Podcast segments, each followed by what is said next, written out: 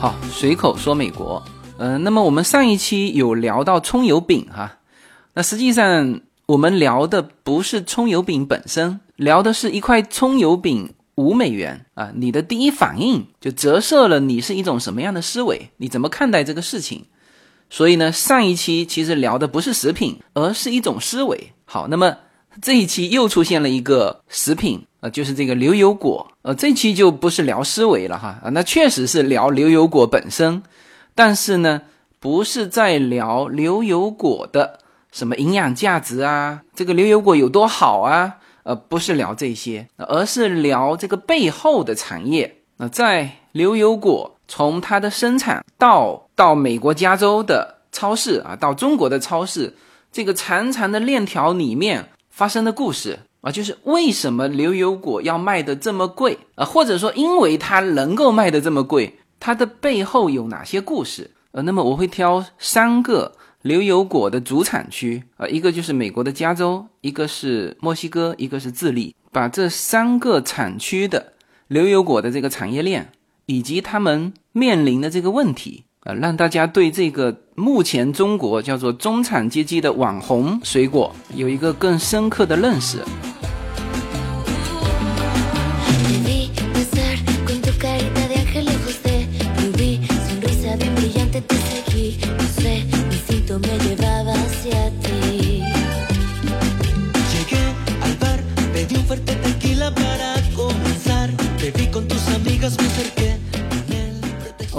那么因为我最近正在研究加州的农产品嘛，那么加州的农产品里面比较出名的啊，一个是坚果，呃，那还有一个呢，就目前中国也非常熟悉的，呃，就是这个牛油果，呃，那么我看了一个资料片哈，这个资料片里面提到说，在这七年当中，中国的牛油果的这个销量，就出口到中国的量增长了一千倍，就这七年哈。呃，但是我现在手上有一个更准确的数字，就是二零一零年中国的牛油果的进口量是两吨，但是到了二零一七年，这个数字已经变成了三点二一万吨，也就是说，在七年之间，这个实际的进口量是增长了一点六万倍，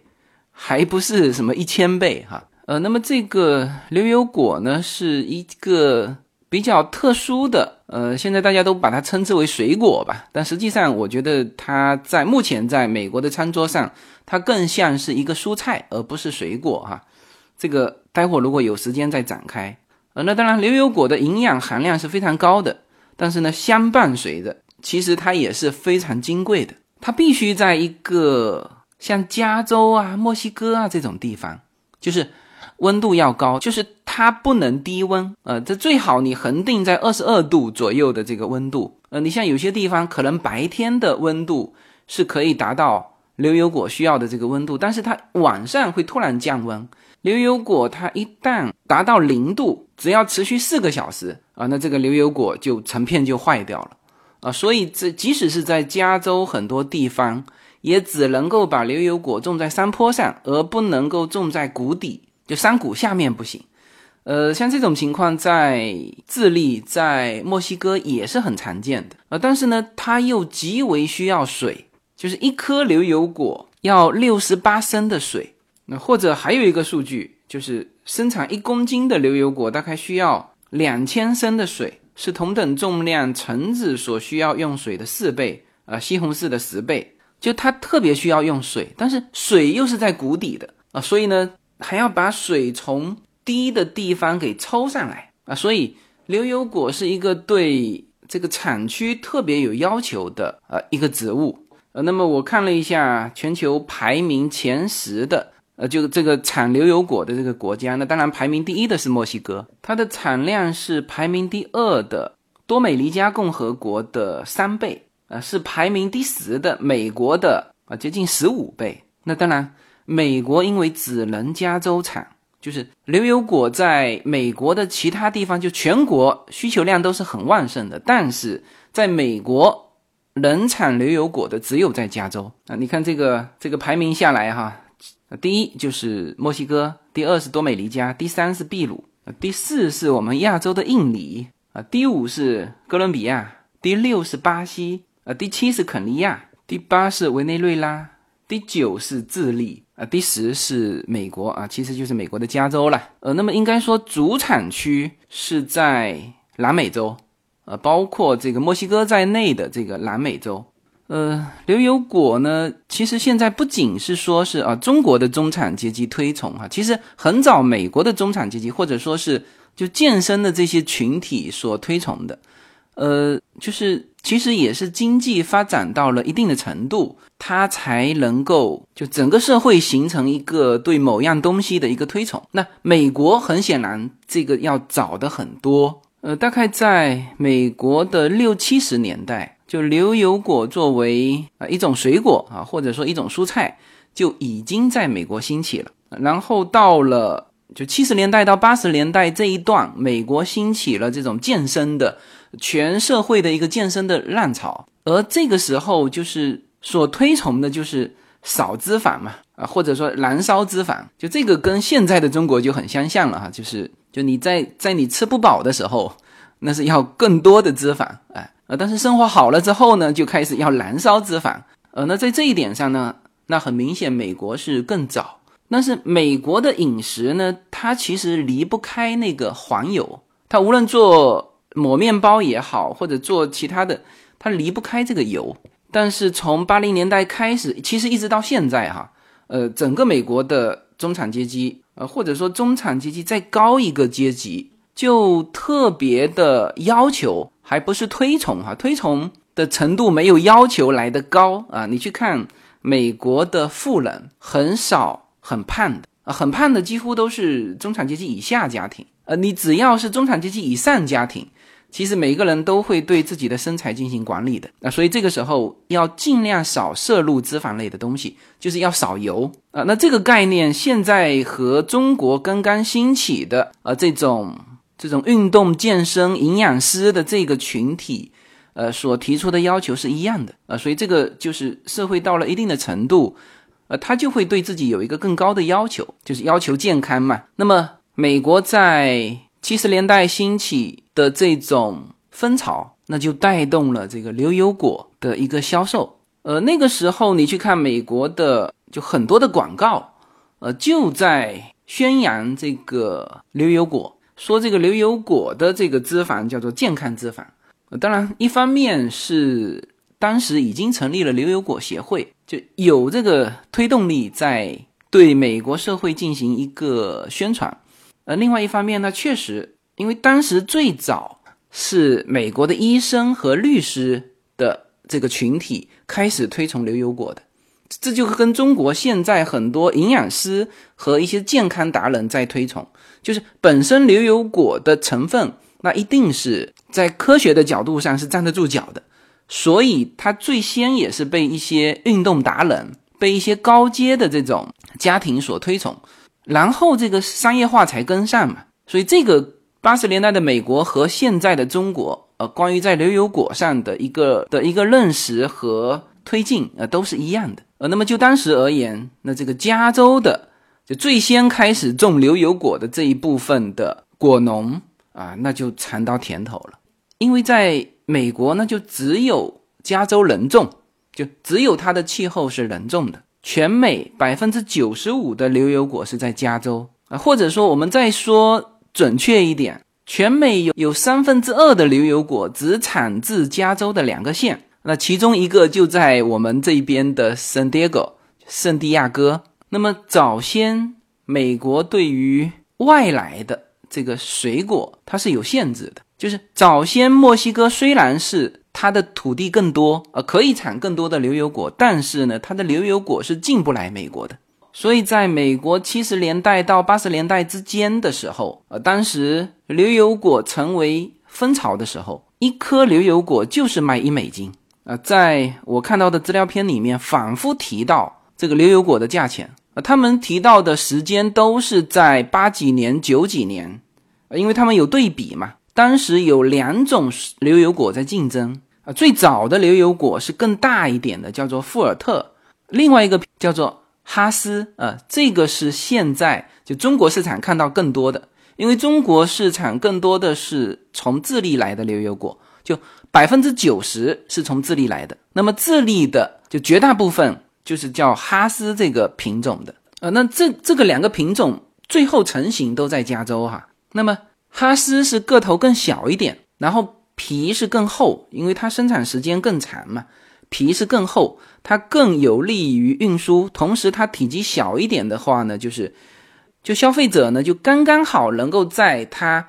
要要腐坏的那个时间点能够把它吃掉，而更早的那个品种就更大一点的那个就就有的时候。吃的来不及，会会浪费掉，所以当时是这两个品种在竞争。那最后呢，市场选择了就哈斯这个品种，因为他说的都是当年的价钱，当然说的也都是零售的价钱哈。就是哈斯当时一箱可以装四十八个，一个卖一块五，而富尔特它个子更大，一箱是只有二十八个。那同样体积的箱子哈，然后它一个卖到一块九，那市场当然更愿意一块五卖四十八个的那种。啊，所以这个是当时的价钱啊，所以现在对比这个中国的价钱，大家就知道从零售这个角度来看啊，其实中国的牛油果一颗十块钱和美国的市场价钱是同步的，或者说没有相差太多。呃，前几天叶子还在这边的超市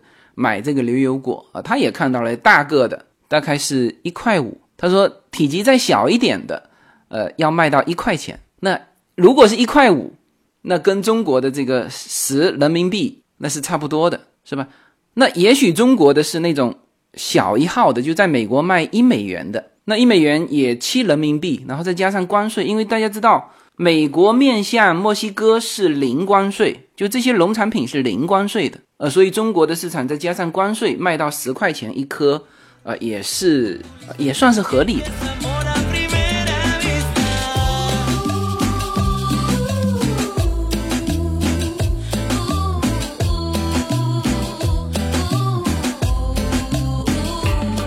随口说美国的听友大家好，我的新书《平行美利坚》目前已经在当当网、京东等各大网站均开始正式发售，同时在电子书 Kindle 上也已开始发售。那么这本书是随口说美国的第一本书，也是我个人第一本书。拨开迷雾看美国当下，中美两国恰是两条平行线。只有穿梭其中的人才能看清一切。希望大家支持这本书，现在就可以立刻在网上下单购到这本书。谢谢大家。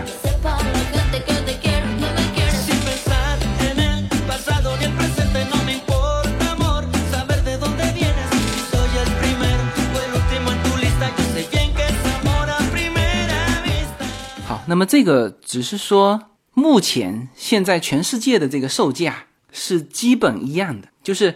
在中国不会卖的特别贵啊，当然也不会卖的特别便宜呃，所以从这个角度上来说，这个是平衡的呃，但是呢，这个牛油果它是不是值呃这个一个一美元？那也就是说，它的生产成本和它的售价之间平衡不平衡？呃，我告诉你几个名称哈，呃，牛油果呢，在墨西哥这个牛油果树啊。被称为墨西哥的摇钱树啊，这个是一个一个称谓了啊。那么在智利，它被称为什么呢？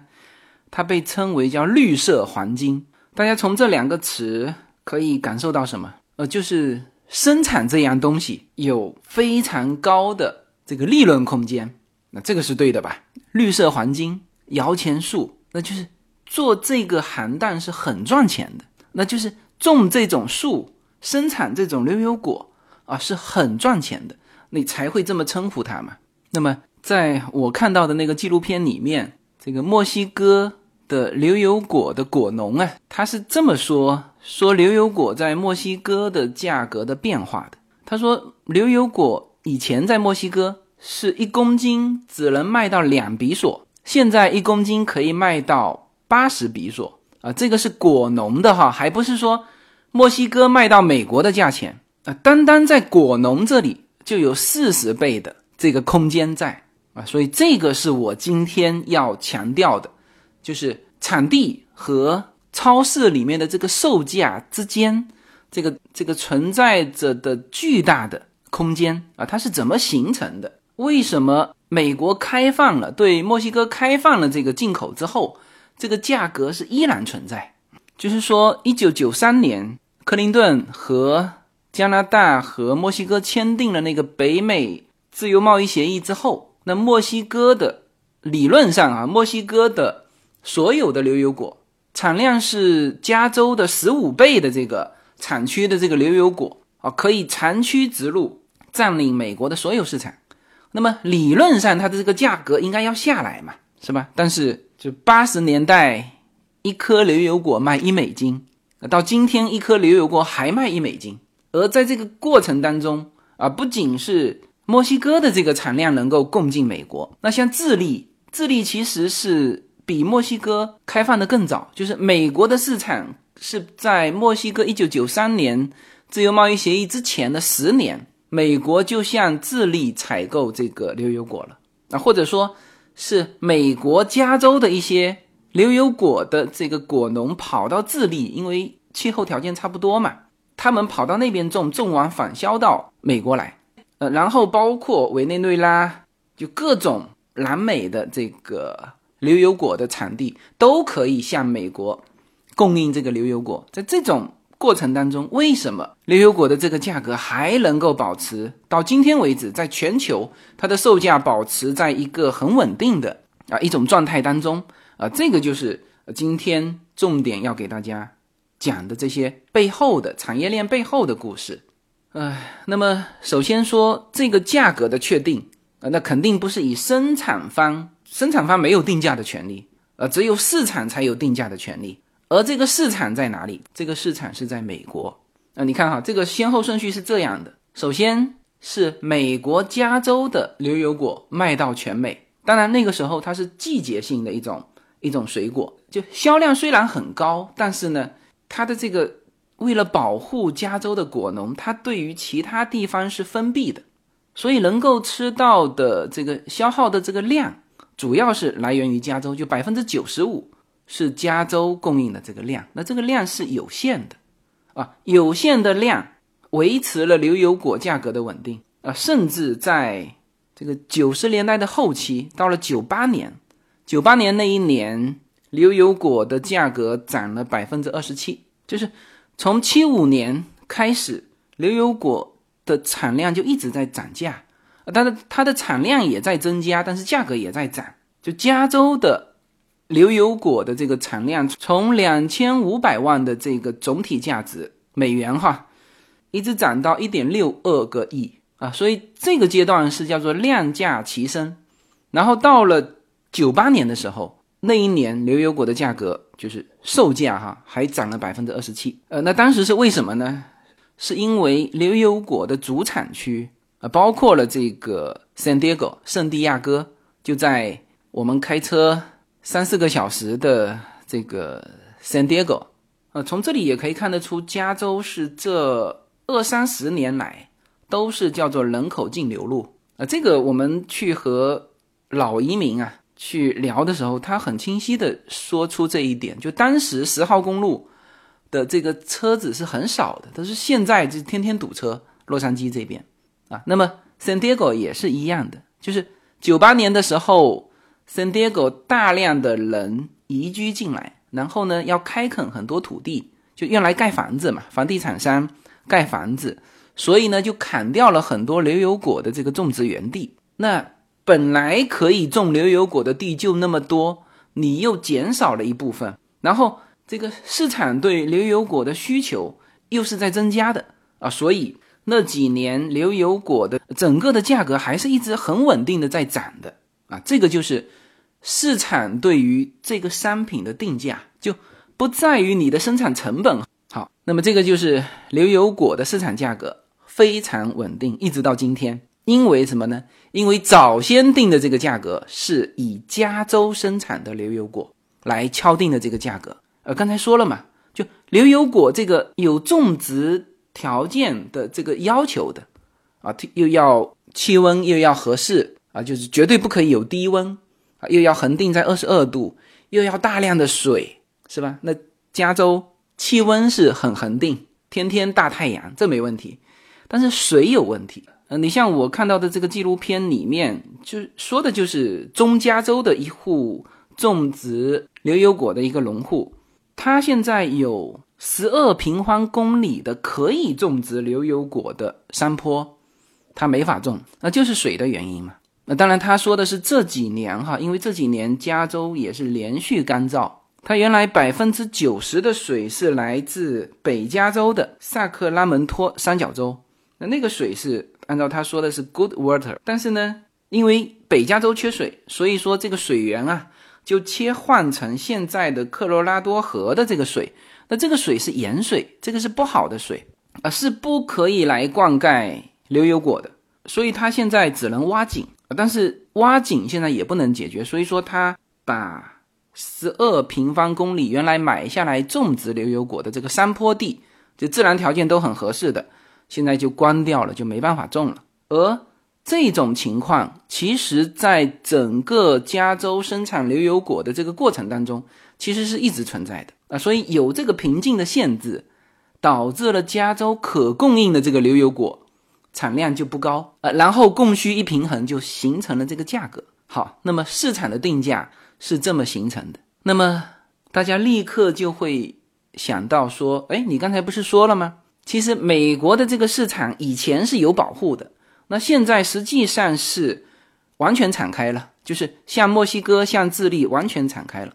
呃，那从经济学的这个基础理论来说，供应增加了，那价格要下来吧？啊，那这个也是。一九九三年，美国和加拿大以及墨西哥签署自由贸易协议之后，就非常多加州的牛油果的生产厂家，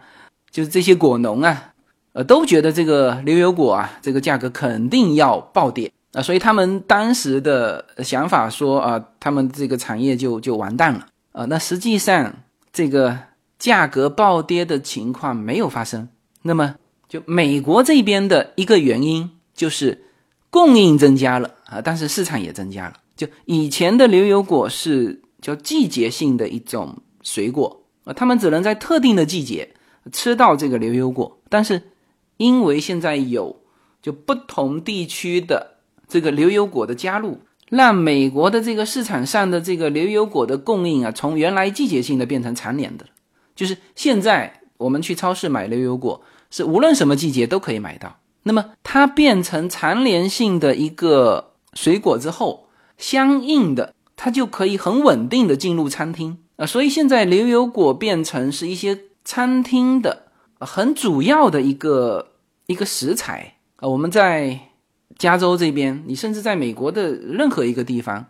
你很容易就看到各种的以牛油果作为主要食材的各种菜系。那这个在原来季节性，就是牛油果作为季节性的水果的时候是做不到的，所以美国开放了这个牛油果的外来的进口之后呢，它国内的这个需求翻了一番啊，甚至现在还在增加啊。那这个是美国这边的就市场的情况。那当然，现在市场的情况有几个生力军又加入进来啊，比如说中国，刚才说了，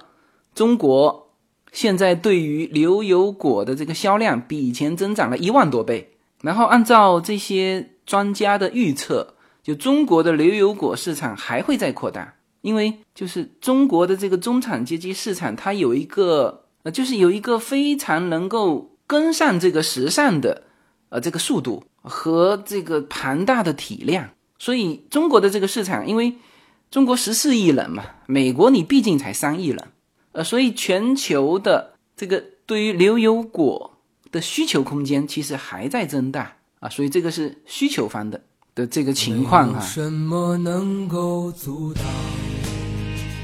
没有什么可以阻挡对自由的向往。大家好，这张专辑的播出时间是每周一周五的下午，每周两期，不见不散。现在大家除了收听我的音频节目之外，还可以加入我的微信公众号，公众号的名字是无限空间，这是一个跨越中美的自由连接的社群。大家可以通过这个公众号找到您所在的城市或者是您喜欢的微信群，加入随口说美国的社群。同时，也在这个公众号里面啊，已经建成了随口说美国的 IP 矩阵，名字叫做星辰大海。在这里面呢，大家可以听到更多的跨境主播为您分享的更多的跨境内容。当然，您如果希望随时能够追踪到随口说美国的各类信息。您还可以登录新浪微博、今日头条、抖音去搜寻“随口说美国”。移动互联网的神奇之处呢，就是可以把同类的人拉得很近，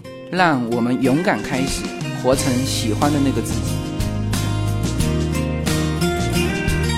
那我们就来说供应方的情况。那么大家都知道，墨西哥是牛油果的主产区。就它的牛油果产量比排名第二的会多三倍啊，是美国加州的十几倍、十五倍。好，那么这么庞大的一个供应方的加入，为什么没有把这个牛油果的价格冲击下来啊？那当然，一方面，美国签署自由贸易协议之后，它的市场也是逐步开放的。一九九三年签的合约，到了二零零七年。墨西哥的牛油果才可以向全美所有的这个城市去供应啊，它每一个地方也是慢慢开放的啊，经过了十五年才全部开放啊，所以这个是就市场方面的这个情况。那么供应方面的这个情况呢，就必须要说到墨西哥的它本身的这个呃地域特征了。那关于墨西哥哈，我还好前面说了四期呃墨西哥的这个系列的这个内容。那么其中就有说到墨西哥的这个毒枭，那么在七十年代、八十年代是墨西哥的这个大麻种植业和毒枭是最发达的时候。呃，后来到了九十年代，就是美国这边就严厉打击墨西哥的这个大麻种植业，给这个墨西哥政府施加了很多的压力啊，所以墨西哥的政府是是从整体考虑就把。墨西哥的大麻的这个种植产业给打击下去了，因为墨西哥它是一个联邦嘛，就它的整个社会形态跟美国很相像，它是一个联邦。那么有些地方是适合种大麻的，有些地方它就没有种大麻，是吧？那作为整个国家来说，它还有很多利益跟美国是挂在一起的。呃，那另外当然，你本身种植大麻这个毕竟叫毒品啊，你种植大麻的那些人叫毒枭。这个本身就有影响墨西哥的国际形象啊，所以墨西哥在那几年是对于毒枭是非常严厉的打击。那再加上美国的这个直接的介入，就当时种植大麻的这些人，全部就要么被抓起来，要么你就得改行嘛。那好了，你改行改成什么啊？这个时候牛油果这个被称为墨西哥的摇钱树的这个就进入这些毒枭的视野。呃，那这个毒枭进入牛油果的这个供应环节的这个时间点，也在一九九三年。呃，因为随着北美自由贸易协议的签订，大家都看到了，就是美国的牛油果卖多少钱，是吧？这个墨西哥的田间地头的牛油果卖多少钱，所有人都看到了这个堪比大麻的这个利益链条。那所以那个时候，很多当地的这个原来种植大麻的这些。犯罪集团那就开始介入这个牛油果的这个供应。原来这个种植大麻毕竟是毒品嘛，三天两头被政府打击啊，甚至还被美国的这个缉毒局啊直接越境打击。呃，那相比之下，牛油果是健康产业啊，是合法的呀，但是它又有这么高的暴利啊，所以一下子这些毒枭就全部进入这个行业。那么最早成立的是叫做海湾联盟。那这个就是当时的毒枭转过来的，当然有暴力就有啊，对于这个掌控权的一些争夺啊，这个跟毒品是非常相似的。最早还是以前的这个种植大麻的这些毒枭转过来的，后来立刻就引来了一个更狠的，叫做泽塔斯联盟，呃，这就是墨西哥的那个游击队武装。呃，如果大家看过美剧《毒枭》或者《毒枭墨西哥》的，应该会对。嗯，南美这边的这种这种政治生态或者是社会环境是了解的啊，就是说当初的毒枭他毕竟是自己人，就是我这个产区是适合种大麻的，然后呢就在这个区形成了他的武装力量，那么他和农户之间都还是老乡的关系，所以他们是不会去去骚扰这些农民的。呃，就是他们跟农民跟当地的这个关系是挺好的，所以有的这个毒枭的头目哈，在当地那是呃那个是叫英雄，就是又能帮他们赚钱，又能够保护他们啊。所以早先的这个海湾联盟，它实际上对农户还是不侵犯的，因为他们是自己人嘛，当地人。好了，你现在游击队联盟进来，呃，那些可就不是当地人呃，所以他们采用的手法呃都是绑架勒索啊。那么这个手法也就用在了这个牛油果的这个种植园的园主身上。呃，那么我说的这个历史是从九三年开始的哈。那么大家可能现在会听到，呃，一些像圣殿骑士团这样的墨西哥的这种黑帮组织，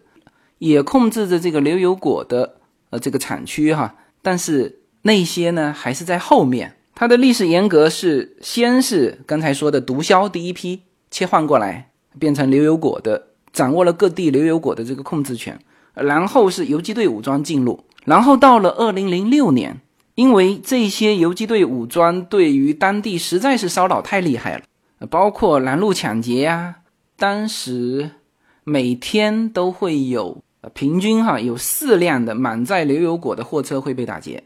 啊，然后勒索啊，收保护费呀啊这些啊，最后啊甚至都出现一些极端的暴力行为啊，对当地的平民哈。在二零零六年的时候，政府终于受不了了，就像当时对于那个大麻的这那些集团受不了一样，政府当时派了两万军队进入了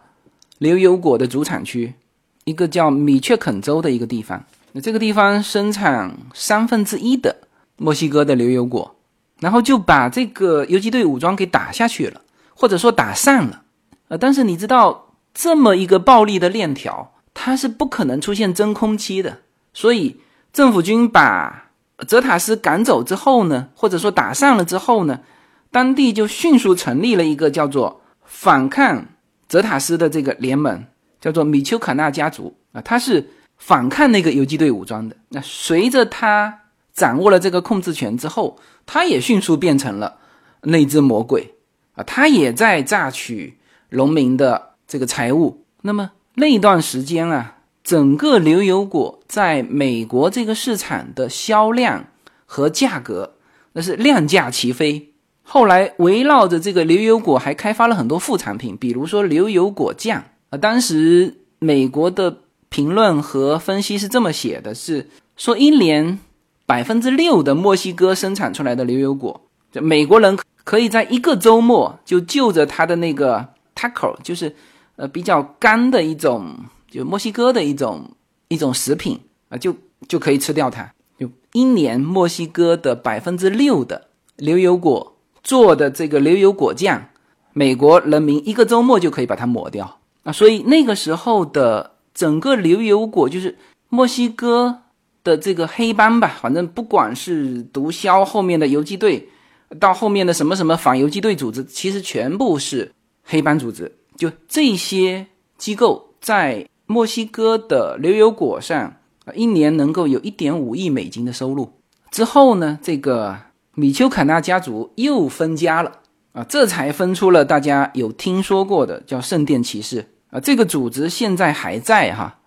我们如果去墨西哥，你如果想说去这个牛油果的产区去看一看，那么基本上这个这个路上基本上你就是跟着枪走的。然后进入这个产区也是到处都是背枪的啊，那也许是当地的武装，也许就是圣殿骑士。那么当时这个圣殿骑士是做的比较大的，就他当时他不仅是收保护费，而且呢还希望掌控这个市场。他们是叫做叫牛油果的欧佩克，就是牛油果输出组织。那么他们用绑架、勒索就各种方法。去掌控这个牛油果的数量和输出的这个控制权。好了，那么这个圣殿骑士组织呢，到现在在绝大部分的地方也被推翻了。那比如说在那个主产区的某几个更重要的城市，呃，都被谁推翻了呢？都被当地叫做民间自发组织，那全部都叫民间自发组织啊。那这一部分呢，又是又回归到最早。那个毒枭的那个那个模式，就是全是当地贫苦的农民自发组织的。那因为它本身有这个产量呃，他只要保护这个卡车运送的安全，运送出去，呃，他就可以有利润回到这个城市，然后他们就可以买武器啊。那这个时候就是越来越多的这个当地的这个民众开始加入这种自发组织，呃，然后不断的买枪壮大这个这个武装，那然后就在很多地方就把圣殿骑士给赶跑了。那那这个当然。他也得到了联邦政府的支持，因为这个毕竟是当地的就自发形成的叫社区武装嘛。那比你这个有黑帮性质的什么圣殿骑士团，对于联邦政府来说，他更能够接受啊。所以这种情况就一直延续到今天啊。所以你现在如果去牛油果的产区，说说墨西哥牛油果的产区去看看，要么就是当地的自发武装，要么就是圣殿骑士团。呃，你得在被他们的枪支保护下进入呃这个种植园去去参观或者去进货，哎，啊，那么这个就是墨西哥背后的故事，在牛油果的这个供应的这个链条上，就不断的有出现这种这种利益的争夺，以及为了这个利益争夺诞生出来的各种的武装组织。好了，那么这一个呢，就把牛油果的供应的这个。空间给吃掉了，就是它的成本，就是除了本身种植牛油果的成本之外，就墨西哥相对来说缺水的情况要比加州和智利要好得多哈，但是它又出了这么一个环节，是吧？就这个生意是有呃巨大风险的，你为了维持自己的安全，你要购买这么多的武器，这么多的武装人员来保护这个种植园以及。通往美国的这个这条路，那这个就是它的成本，而这个成本啊，到目前为止是不可能被取消的。呃，那么这个就是墨西哥的牛油果产业链上的真实的这种状况。那这也造成了很多人在墨西哥的产地看到的牛油果确实很便宜，但是呢，到了美国的这个超市，它就是这么贵。为什么这么贵？你中间要经历。这种生命作为代价的成本啊，所以这就是墨西哥的成本。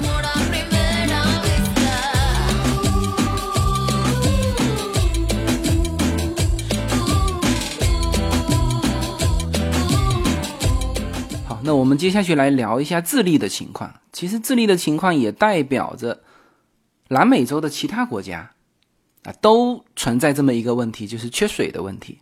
呃，那么刚才说到了啊，就是在一九九三年，美国和加拿大、墨西哥签订这个北美贸易协议之前的十年，啊，也就是在八十年代的初期，美国和智利就签订了，就是智利的牛油果可以出口到美国的协议。那么，智利本身就是原来它是不种牛油果的，牛油果的原产地是在墨西哥。然后加州是有一部分，呃，然后市场最早是在美国，那现在美国也还是主要市场。那有一些新兴市场，比如说像中国这种新兴市场是慢慢后面，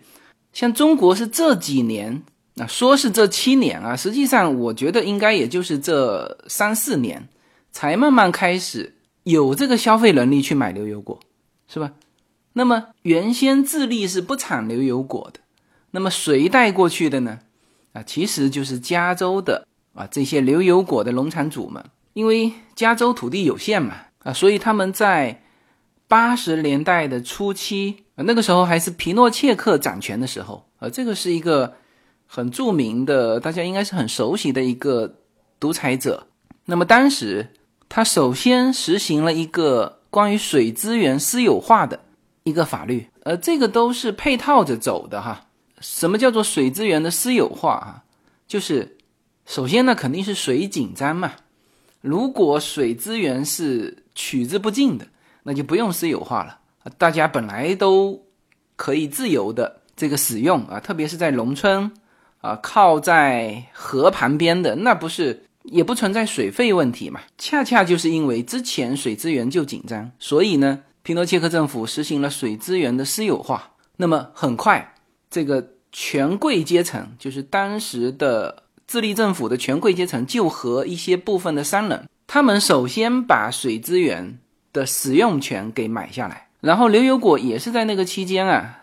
从加州或者是墨西哥给移种过去的。就之前智利是不产牛油果的，那么因为智利的地理条件，就是它那边自然环境又更好一点，它的农业灾害就更少啊，包括昆虫的灾害，它更少啊，所以呢，在智利做种这个牛油果的话呢，其实唯一的问题就是水的问题。好，OK，那么这个两边就结合在一起了哈。一方面，智利的权贵和美国的商人，在八十年代初的时候，大量的购买水资源和土地，那时候买了非常多的土地，就是种牛油果。那么牛油果吃水是很厉害的，刚才说了，就一颗牛油果要用掉六十八升的水，所以呢，造成的结果就是什么？就是牛油果把当地的水资源很快就给掏空了啊。比如举这个智利的牛油果的主产区是在一个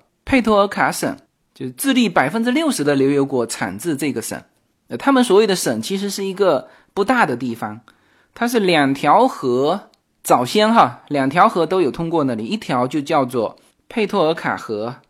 一条叫做里瓜河。那么这两条河从开始大面积种这个牛油果开始，慢慢的水位就下降啊，一直到了一九九七年，佩多尔卡河就全面干涸了。那就是你现在去拍这条河的时候，它这个河床已经已经干涸了二十多年了。就我看的纪录片那个。那个主持人啊，就是解说的这个人，就搬把椅子坐在干涸的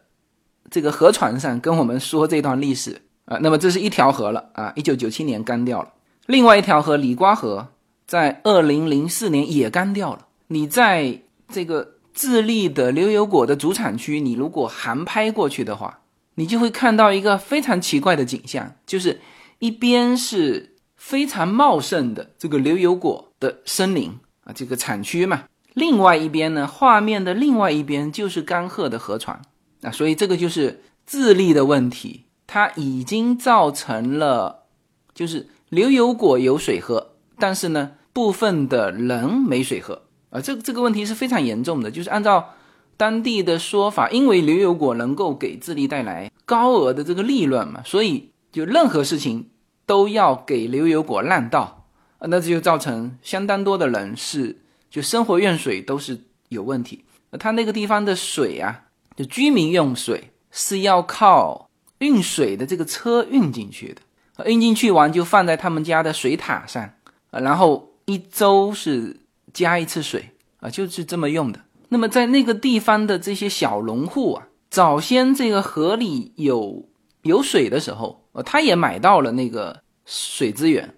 但是问题是这条河干掉了呀，那么这些小农户的他没有能力从外面牵水源进来，那就守着那个干掉的河以及干掉的这个牛油果林。我看一个这个智利的牛油果的小农户，就是面对镜头聊到这个的时候，叫潸然泪下。他说他年纪看上去大概六十岁吧，五六十岁。他说他已经没有未来了。他说他只会种这个牛油果。但是呢，啊，这些都是世世代代生活在这边的农民嘛。但是现在他的牛油果树是没法种下去，因为没有水啊。那么这个是小农户的这种情况。然后就说到那些呃权权贵和那些商人，就他们能够从其他地方拉水源，而且他们兼并了非常大的牛油果的种植园。有一个农户种了三百万平方米的这个。这个牛油果的这个种植园，而且它这个地方都是在山坡上的，它要把水运上来，然后用以色列的这最先进的滴灌技术，我们家也用的是滴灌技术哈，我自己装的，那其实也是非常困难着维护着他们的牛油果林。呃，那么这几年是整个包括北美啊，包括南美，就是就雨水都特别少，然后有一些人是河床干完之后就往下打井。那个井打了十四米，然后用二十几天之后也干了啊！所以对于智利这个地方来说，这个牛油果确实是把普通的人就逼到了没有水喝的地步。就是刚才说的，就牛油果有水喝，人没有水喝啊，就是这么一个啊非常严峻的一个一个一个状态。所以很多当地的智利的人跳出来说说建议这个美国市场啊要反对那些呃没有人权的地方供应过来的这个牛油果，他这个就是说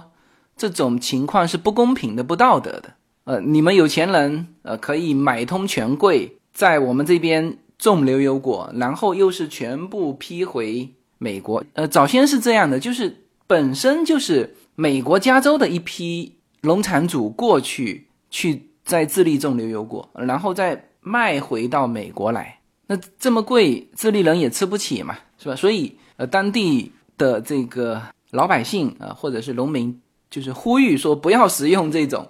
不道德的牛油果啊，那这个是智利的情况。那么从这里面呢，大家也可以看到，南美洲这些可以种植牛油果的这个地方啊，虽然它的阳光充分，温度也合适，但是呢，它本来就缺水，然后再把这个大量需要用水的这个牛油果移植过去啊，实际上呢，就就完全破坏了当地的生态系统。而这个生态系统的破坏，就是你。你回头牛油果林你可以移走啊，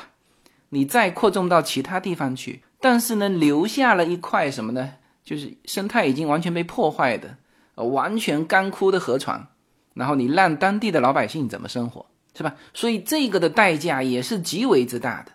所以现在智利供过来的牛油果也不便宜，你像中国市场基本上是智利供过来的，啊，这些都是直供中国市场的哈。但是你会发现，中国市场的牛油果，它的零售价和美国市场的零售价几乎是差不多的。那么售价差不多，成本也不会差很多，那就说明就是这个牛油果目前全球的供应系统和需求系统持平完，价格就是这个价格。需求是永无止境的，但凡一个国家进入到呃可以消费得起牛油果的呃这种。呃，富裕程度，它一定会使用这种健康的脂肪啊，什么不饱和脂肪啊，什么这些，谁都知道健康食品是吧？所以需求是永无止境的。那么供应呢？你墨西哥啊是主产区啊，你也有水，你的气候什么什么也都很合适啊。但是这个暴力，再加上墨西哥独特的这个政治环境